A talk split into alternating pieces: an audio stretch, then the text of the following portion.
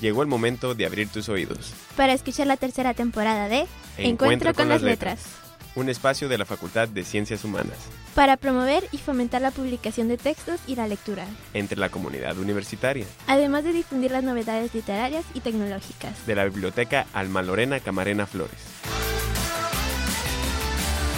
Iniciamos.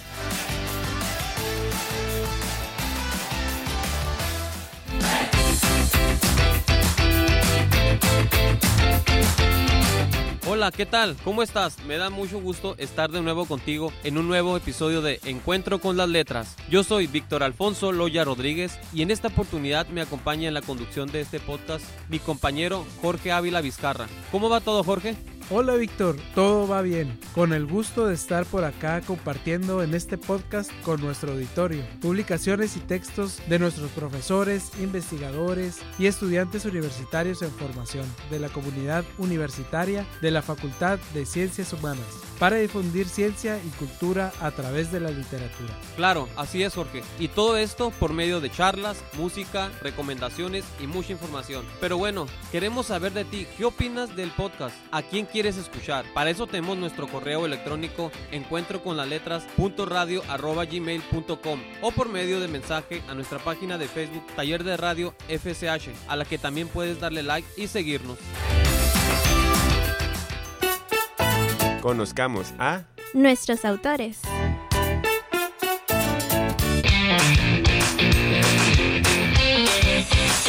Pues arranquemos con nuestro programa de hoy. En esta semana tuvimos una muy interesante charla con el doctor Joaquín Vázquez García, profesor adscrito a la licenciatura en Ciencias de la Educación de la Facultad de Ciencias Humanas, quien nos presenta el texto Relatos de una libertad posible, voces de universitarios en un programa de reinserción social. Es un texto de historias escritas por estudiantes de la licenciatura en Ciencias de la Educación, con una condición en común. Todos son o han sido alumnos del programa UABC Cerezo, que favorece la formación profesional universitaria de licenciados en Ciencias de la Educación para personas privadas de la libertad en el Centro de Reinserción Social El Hongo 1, desde el año 2007 a la fecha. Son exposiciones de ideas, vivencias de estos estudiantes relacionadas con su formación educativa. Son historias de éxito, aunque ubicadas en una realidad distinta, y cómo el espacio penitenciario les empezó a formar para llevarlos a la culminación de una licenciatura, buscando profesionalizar vidas en una libertad distinta. Pues entonces vamos a escuchar esta interesante charla con el profesor Joaquín Vázquez García.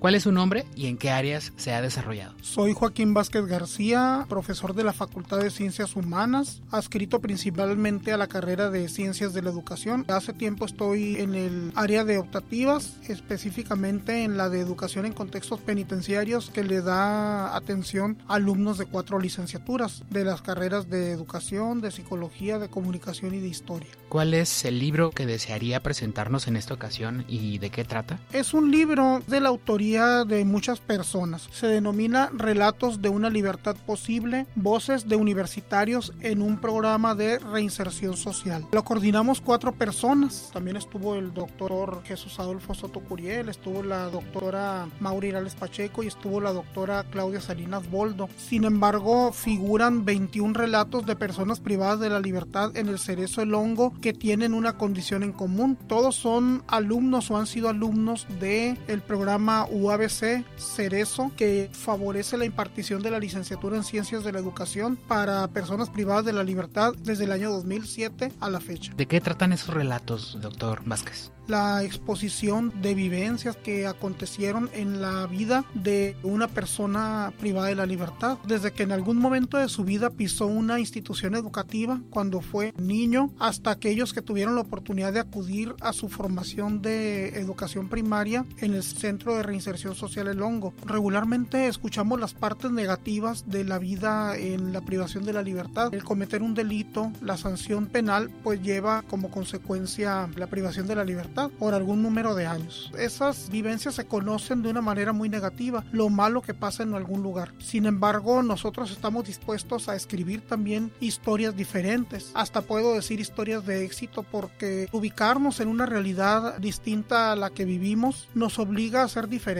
Desde la voz de universitarios en otro tipo de contextos, que en este caso son los que no son visibles, los que son excepcionales, los que están ocultos a la vida cotidiana. Eso leemos. Cómo nos relatan ellos que pisaron una institución educativa si así fue, o cómo el espacio penitenciario les comenzó a formar formalmente o no formalmente por el tipo de experiencia pedagógica para llevarlos hacia la culminación de una licenciatura dependiente de la Facultad de Ciencias Humanas de la UABC. Decidieron colaborar y brindarnos la oportunidad de conocerlos a partir de sus palabras. Y expone el sentir, el vivir, el manifestarse a través de la educación. Tener educadores al interior de un sistema penitenciario, de un centro de reinserción social, permite que se multipliquen todas aquellas experiencias que logran dejar huella en la vida de las personas. Lejos de vivir con el estigma que estamos profesionalmente formando criminales, así nos han tildado a esta universidad, a quienes participamos en este programa, en realidad estamos buscando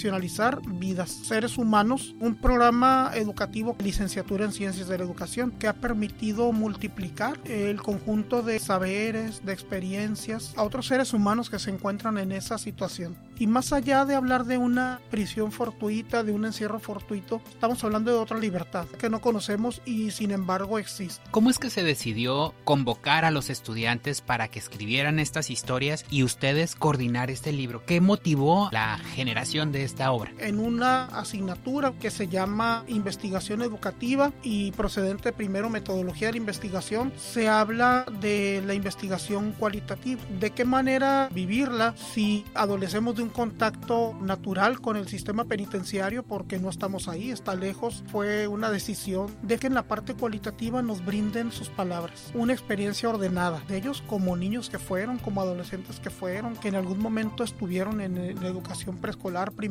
secundaria, media superior o incluso algunos en algún semestre de alguna licenciatura. Fue una experiencia enriquecedora de escuchar esos relatos y trasladarlos al aprendizaje de la metodología de la investigación y de la investigación educativa. Porque no podemos partir de problemáticas o de objetos de estudio sin identificar qué es aquello que sucede en la vida de las personas. Creemos conocer todo de ese espacio sin conocer nada de ese espacio. Somos así en ocasiones de soberbios en el exterior, en la libertad subrayada, que menospreciamos otras posibilidades de formación del conocimiento. Y es muy importante, tampoco estoy idealizando a los 21 relatores que se incluyen en esta obra, sino que fue una escritura libre, pero después fue un cotejo con entrevista para validar esa información y saber dónde había un exceso de información que no correspondía a una realidad. En ninguna otra institución académica ha existido un ejercicio de este tipo. Lo tuvimos que crear a partir de conocer muy bien el contexto.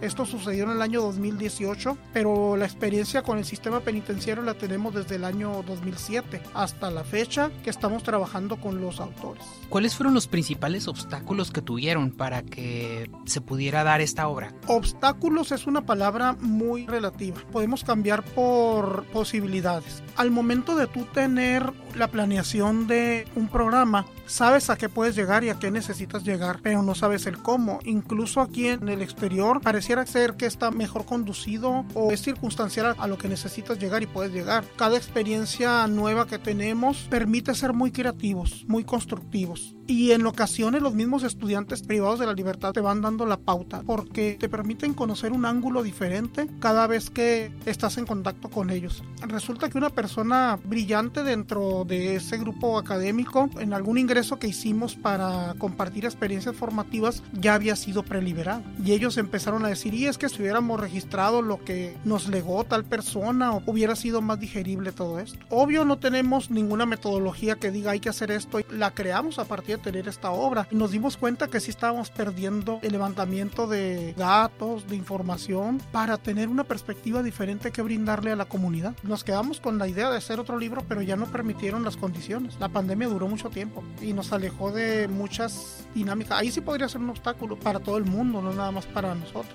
¿A qué público va dirigido el texto que nos está presentando? Relatos de una libertad posible. Cuando se produce un libro, así seas el autor único o seas el coordinador, tuvimos la perspectiva de documentar, de hacer hablar, de escuchar, de contrastar distintas dinámicas y realidades. Nos dimos cuenta que conocemos muy poco. Podemos estar muy informados. Una persona que lee este tipo de documentos no puede creer que alguien que está privado de la libertad tenga esa posibilidad de legar contenido, de hablarlo, de escribirlo, porque regularmente el estigma con el que se vive en el sistema penitenciario es otro. Y así lo reproducimos. ¿Quién o quiénes? Pues cualquier persona que tenga la inquietud de conocer las dinámicas desde su interior donde estas pueden suceder. Como en este caso hay muchos documentales, muchos libros, muchas películas de la situación penitenciaria, de los contextos penitenciarios. Pero cuando tú le preguntas a la gente, ah, es que alguien que sí sabe me dijo. Y esa persona que sí sabe, como sabe, pues es que ha leído mucho, está muy formada a nivel documental. Es valioso, sí, porque ahí están las grandes teorías en ocasiones, el manejo de conocimientos que no se discuten, pero en ocasiones son tan errados dentro del campo de conocimiento social, humanístico, porque nos damos cuenta que tras esas reflexiones hay personas que ríen, que sufren y donde la actividad educativa es una de las grandes posibilidades que tienes para formarte, es decir, otra libertad diferente a la que nosotros observamos. Ampliamente lo valoran, por eso el título es muy sugerente, Relatos de una libertad posible. Sabemos que según el Código Penal, según el sistema penitenciario, las personas están purgando una condena de N número de años, dependiendo cuál sea el caso en particular, pero aún tras los muros hay libertad posible, aquella que el mismo espíritu de humanidad que cada uno de nosotros tenemos y como el ave fénix renace dentro de una pequeña posibilidad, así somos. Que lo pueda leer quien necesite entender que lejos del prejuicio y capacidad para juzgar a los demás, hay gente tan sensible como cualquiera que sencillamente por desinformación, por necesidad,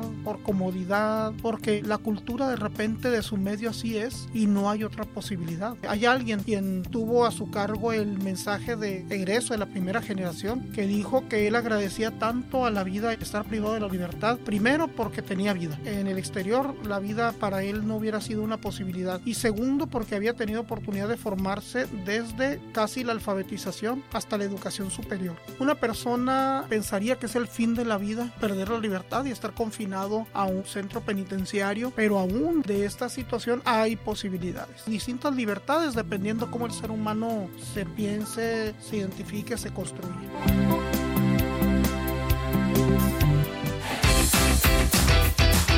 Un momento más continuaremos escuchando la charla con el doctor Joaquín Vázquez García. Pero antes te invitamos a escuchar una canción que nuestro invitado nos ha sugerido. Sí, vamos a escuchar una canción de Khaled Yashem Abrahim, conocido como Khaled, un cantante argelino de música ray, considerado como el más famoso internacionalmente en el mundo árabe y en muchos continentes. Nacido en Argelia en 1960, su popularidad le ha valido el título de Rey de Ray. Ray es un género musical que significa opinión, parecer o punto de vista y se remonta a los tiempos cuando el sheikh o maestro repartía sabiduría y consejos en forma de poesías cantadas en el dialecto local. Sin embargo, en el contexto de la protesta popular, el cantante se queja de sus propias desgracias, acusándose a sí mismo. El primer éxito de Khaled fue grabado cuando a sus 16 años de edad deja el colegio. Esta canción titulada Trigel Lizzy, en español traducido como Camino al Instituto, es la que escucharemos hoy, siendo un remix lanzado en agosto del 2022 por el productor franco-argelino DJ Snake. La letra de Trigel Lizzy hace apología del acto de pintearse las clases de la escuela, es decir, ausentarse del colegio para irse de paseo, de parranda o simplemente por dar vuelta en los alrededores argelinos, con el olor de las olas y el sabor a libertad. En el coro dice que el camino a la escuela secundaria es una extensión del camino hacia el fin del mundo, en donde abandonar por un momento las clases lo relaciona con la libertad para descubrir el mundo, siendo al mismo tiempo aprendiz y maestro. Algo similar a lo que pasa con los estudiantes de la licenciatura en Ciencias de la Educación, que se forman en el Centro de Reinserción Social en el Hongo, quienes en su propia situación no pueden pintearse una clase, pero sí pueden a través de su imaginación y sus relatos vivir diferentes escenarios, muchas posibles libertades intelectuales, culturales, de vivencias y sensaciones. Pues entonces vamos a escuchar a Caleb con la canción El Camino al Instituto o en su idioma original Trigel Lisi.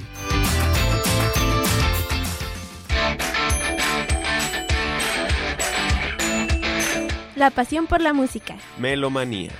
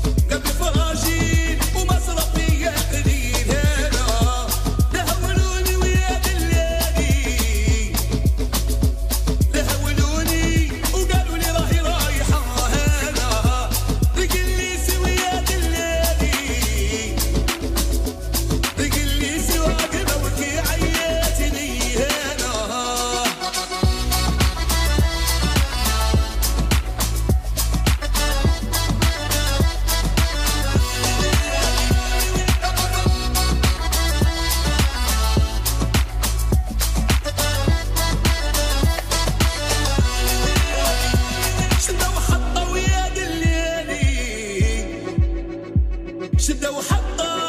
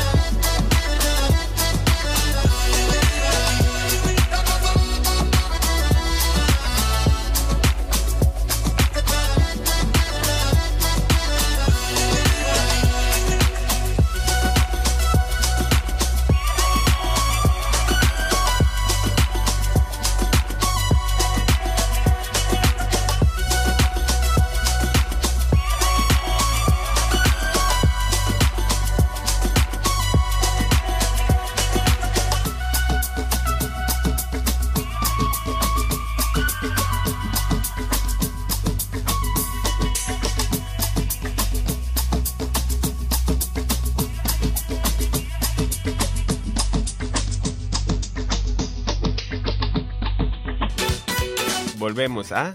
La entrevista.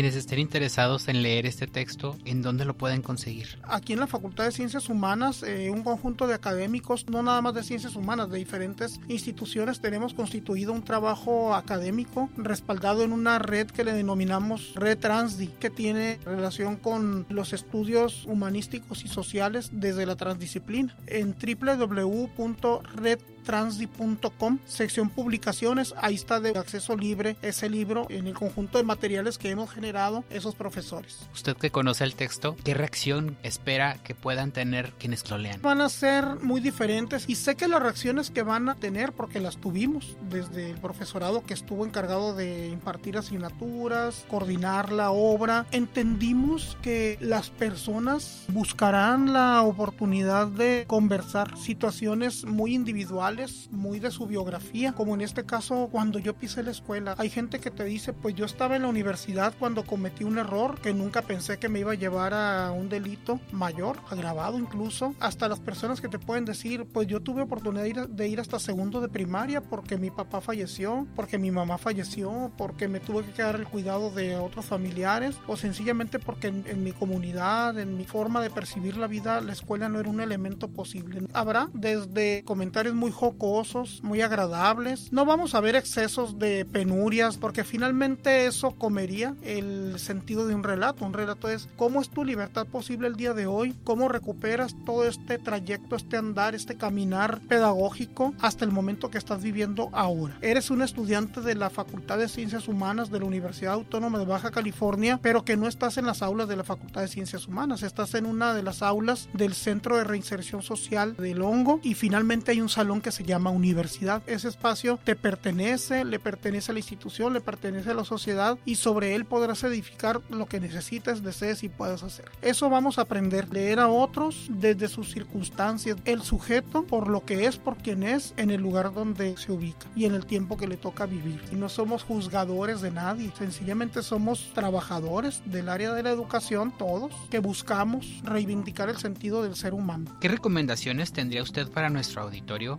la lectura y la redacción de textos? Desde su experiencia, desde su formación, obviamente, ¿cómo podríamos hacer para que las personas que nos escuchan pudiéramos leer más y escribir más? Yo eso lo he pensado para mi persona. No vivimos en una cultura donde somos lectores ávidos ni mucho menos. Necesitamos la lectura para aquello que nos permite salir adelante en términos académicos, en términos laborales. Pero creería tomar cualquier material bibliográfico, no necesariamente de corte académico ni necesariamente de científico nos va a llevar a ello. Hace años cuando los periódicos circulaban, la gente leía un poco más. Los deportes, eh, los espectáculos, policíacas. Eh, yo recuerdo que puse a leer de esas revistas semanales que tocaban temas triviales de la vida mundana de todos. No voy a decir cuáles son porque todos los conocemos, que los despreciábamos mucho porque ya estamos en la universidad. Y me puse a leerlo, esas novelitas le llamábamos, no traen errores de ortografía, guardan una gramática y sintaxis interesante y una capacidad de síntesis para exponer ideas en globos en los que se emitía un diálogo, ilustrados por supuesto, y muy poco contenido, pero tan preciso que la gente leía. La persona leyó, marcó pauta para la ortografía. No menospreciemos las representaciones culturales de ningún espacio social. Y por supuesto, cuando nos toque leer,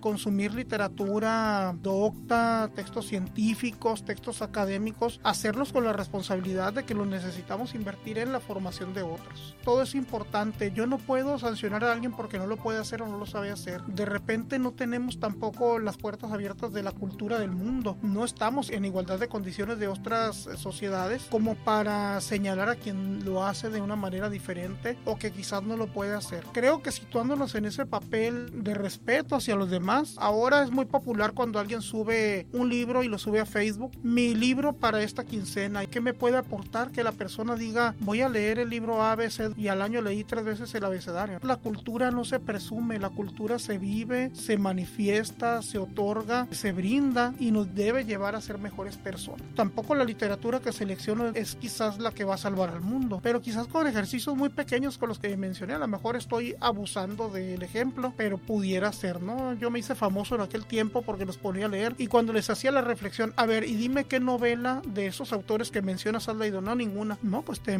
mencionas a Octavio Paz, mencionas a Gabriel García Márquez, mencionas a Rosario Castellanos y ni siquiera sabes quiénes son, ni qué legaron, ni qué nos brindaron, ni qué puedes aprender. Sin embargo, te sabes sus nombres, pero eso no es ninguna responsabilidad. Si te quieres ver intelectual sobre las ramas, pues adelante, todos lo podemos hacer. Doctor, ¿nos podría compartir cómo fue su encuentro con las letras? Pues me sigo encontrando con las letras, todo es muy rápido, de más fácil acceso, desde la etapa temprana temprana, ver a la gente que me rodeaba pues en contacto con algo de conocimiento, sea cual fuera, fue importante. Y los conocimientos que tuvimos las personas que crecimos, que nos hicimos niños en los años 70, pues era alejados de cualquier tecnología, de cualquier medio electrónico que el día de hoy son tan fáciles de encontrar, acudir a una biblioteca, la de tu escuela, que regalen libros para tener en una pequeña biblioteca muy rudimentaria, en una escuela, que había algo, ¿no? Un elemento más allá de los libros de texto gratuito que son buenísimos. En aquellos tiempos pues era muy importante tener esos encuentros. No sé si fue un primer encuentro con las letras porque no me considero tan letrado tampoco, pero sí considero que esos acercamientos que se tuvieron importantes fueron porque el profesorado aquella época también se formaba como docente en etapas muy tempranas de la vida. Alguien que terminaba secundaria iba a la escuela normal y a los 17 años ya era maestro de escuela. Quizás gente que vivía la educación de maneras muy diferentes al día de hoy, profesiones muy aquilatadas en términos sociales. Los acercamientos fueron así a partir de otros,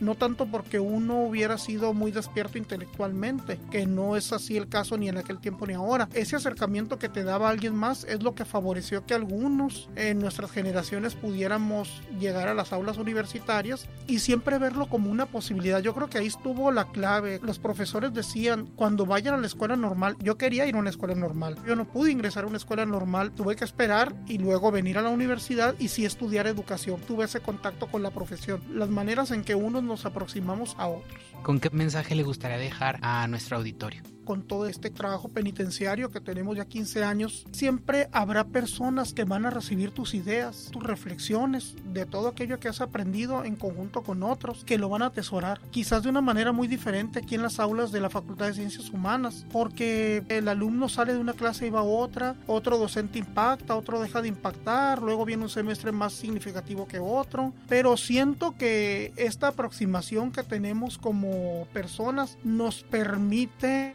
edificarnos todos los días. Creo que estar abiertos al conocimiento, a posibilidades, como lo dice el título del libro, el estar abierto a esas voces, a voces que están pronunciadas y el eco es diferente en el contexto en el que se desarrollan, tiene un valor muy grande. Que se vea esa experiencia valiosa, importante, desestigmatizarla de todo aquello que creemos nos dicen las películas, los medios, los documentales, que son ideas desligadas, muy desvinculadas de la realidad, por más que intenten apegarse a ellas. No está trabajando de manera continua con personas privadas de la libertad que cuando los fuiste a entrevistar a ver si eran admitidos tenían eh, en su mirada una luz de esperanza. Y sabes que tú vas a estar y van a terminar el programa educativo y van a seguir ellos ahí. Pero su esperanza es otra. Sus maneras de vivir, de manifestar sus cualidades como seres humanos han cambiado. Lo observamos. Y sembrar el bien es el cometido que tenemos todos los humanistas. Yo veo prácticas tan diferentes el día de hoy donde estamos más preocupados por identificar en qué se equivoca el docente, qué no hizo bien, qué no hizo bien el estudiante, de qué manera lo puedo afectar. En realidad estar abiertos a ser mejores, a ser personas de bondad,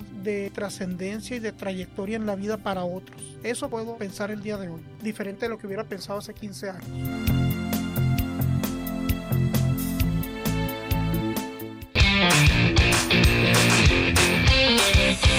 En la siguiente sección te presentamos información sobre algunos recursos literarios, académicos y productos bibliográficos con los que cuenta nuestra biblioteca Alma Lorena Camarena Flores.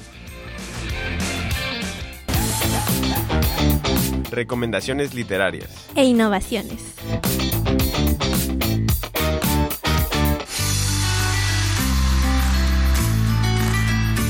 Escuchando sobre este tema de la reinserción social, cómo se puede favorecer a las personas que en algún momento estuvieron recluidas adaptarse de nuevo dentro de la sociedad. Uno de los ejes que la reinserción social trabaja y ofrece es el de la salud, además de otros. La reinserción social maneja el derecho a la salud como uno de sus principales ejes de ayuda. Además que la salud es un derecho universal por el que toda persona tiene que ser favorecida. La salud es un estado completo de bienestar físico, mental y social, por lo tanto no solo nos inhibe de enfermedades o infecciones. Y precisamente este mes de octubre, Jorge, que nos llama mucho a la concientización sobre el cáncer de mama y todo lo que se maneja alrededor de este tema, cuidados, prevención, tratamiento, además de los puntos que hablábamos ahorita sobre el derecho a la salud. Este mes, más que llamarnos a la enfermedad, nos llama a protegernos, de cuidar nuestra salud. Y es por eso que aprovechando este espacio de nuestras recomendaciones literarias, quiero recomendarte unos libros que están muy a este tema. El libro Cómo enfrentar con valentía y esperanza el cáncer de seno, de la autora Belén Santaella. Nos relata su testimonio de cómo venció y afrontó el cáncer de seno. También quiero recomendarte el libro Cáncer de mama, Manual de Tratamiento Psicológico, de Sandra Haber. Este es un libro muy completo y nos lleva al cómo abordar este proceso en las diferentes áreas y etapas del cáncer. Además, cómo trabajar con el paciente o la familia desde el aspecto psicológico. Y tenemos el libro Tócate, te toca vivir, encuentro con el cáncer de mama, del autor Dr. Ernesto Velázquez Osuna. El objetivo de este libro es claro y es el de concientizar para detección y el diagnóstico oportuno del cáncer de mama, además de una explicación del origen y los factores de riesgo. Muy buenos libros, Víctor. Y con respecto al tema de reinserción social, me resulta familiar, porque realicé parte de mi servicio social con personas privadas de su libertad. Qué interesante. ¿Y recuerdas si leyeron algún texto? No de manera directa, sin embargo, me comentaban que en sus horarios de estudio tenían acceso a la literatura. ¿Y como qué tipo de libros leían más? Me comentaban que uno de los libros más leídos era la Biblia. Y sí, yo también me sorprendí al principio, pero después conversando con algunos de ellos, lo que buscaban era un momento de paz y tranquilidad, y se imaginaban que la Biblia les podría traer esos sentimientos. Es de entender que en una situación extrema de la vida lo que muchos buscan que disminuyan su estrés o depresión. Y en particular, ¿había textos que te comentaron más? O sea, pasajes de la Biblia que buscaran. No, Víctor, solamente hacían referencia a su uso. Inclusive uno de ellos me especificó que ya la había leído tres veces, de principio a fin. Pero otro libro que, aunque no lo mencionaron más que una vez y solamente haciendo referencia a su contenido, hablaba acerca de la experiencia de un cerrajero que vivió en las Islas Marías y me quedé siempre con las ganas de leerlo, pero desconozco el autor y el título. Ya sé, ¿por qué no cuentas de qué se trata? Y quizás exista algún oyente que lo conozca y no lo diga. Oh, muy buena idea. Bien, la historia comienza con este cerrajero, al parecer un joven talentoso que un día como cualquier otro se le acerca a un tipo para preguntarle si puede hacer un trabajo a domicilio. En ese momento había pasado buena parte de la mañana y no había tenido trabajo. El tipo le dice que se le pagará bien, que fije su cuenta y todo le será cubierto. Parece un buen negocio. ¿Y qué más? Al cerrajero lo llevan al aeropuerto y la cerradura que tenía que abrir era la puerta de un avión, uno pequeño. Entonces sale a su encuentro un señor tipo líder de los otros y le dice que si logra abrir la puerta recibirá un buen billete. Y para no hacer tan larga la historia, el cerrajero se vuelve involucrado con el tiempo en tráfico ilegal y lo meten a la cárcel. Espera, espera Jorge, pero ¿cómo lo descubren? ¿Lo recuerdas? Sí, resulta que en una ocasión va manejando un camión con sustancias ilegales. A lo lejos ve un retén y se sale de la carretera, pero los agentes de la policía lo alcanzan y después de una corretiza logran aprenderlo lo meten a la cárcel y en un tiempo que no recuerdo cuánto fue, le dan la opción para trasladarlo a las Islas Marías. La historia sigue ahí, pero no recuerdo en qué termina. Pareciera una historia común. De hecho, ahora que lo recuerdo, sí lo es. Esperamos que alguien nos pueda decir cómo se llama el libro y buscar la posibilidad de tenerlo en nuestra biblioteca.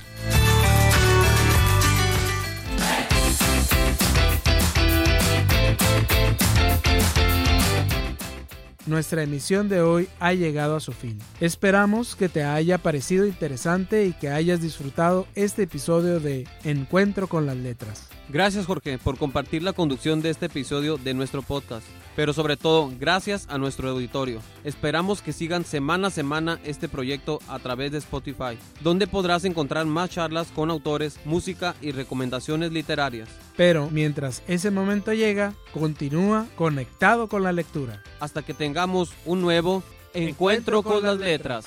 Nosotros somos Jorge Ávila Vizcarra y Víctor Alfonso Loya Rodríguez. Hasta, la próxima. Esto ha sido una emisión más de Encuentro, con, las letras. Una producción de la Biblioteca Alma Lorena Camarena Flores. y del taller de radio de la Facultad de Ciencias Humanas.